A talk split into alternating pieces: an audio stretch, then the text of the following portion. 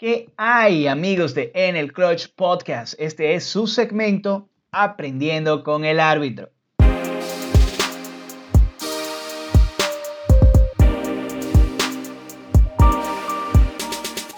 En este nuevo segmento estaremos explicando términos y frases usados en los deportes que analizamos para que quienes no estén familiarizados con ellos sepan de qué se tratan. Empezamos con la palabra que le da sentido al nombre de nuestro podcast, el clutch. El clutch time es aquel momento crítico de un partido en el que la ventaja de un competidor sobre otro es mínima y el juego está llegando a su fin. Por ejemplo, en el caso del béisbol, sería un juego en los tres últimos episodios con una diferencia de tres carreras o menos.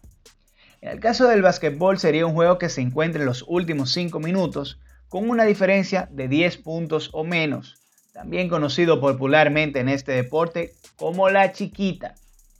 Si vemos en uno de nuestros últimos episodios donde recordamos momentos memorables del deporte, veremos casos del momentos clutch como lo son el disparo de tres de Ray Allen en la final del 2013, el jonrón de David Priest para dejar a Texas en el terreno en la Serie Mundial del 2011, el hit de Eric Aybar contra Craig Kimbrell en el clásico del 2013 o el gol de cabeza de Sergio Ramos al minuto 93 en la final de la Champions League del 2014.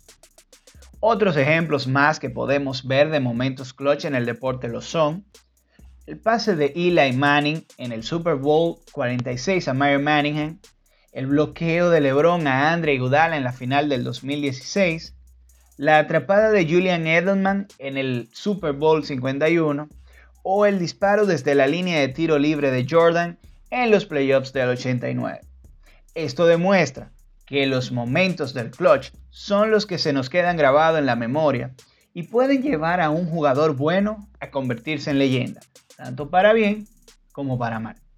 Y hasta aquí llega esta edición de Aprendiendo con el árbitro. Síganos en, en el Clutch Podcast para más.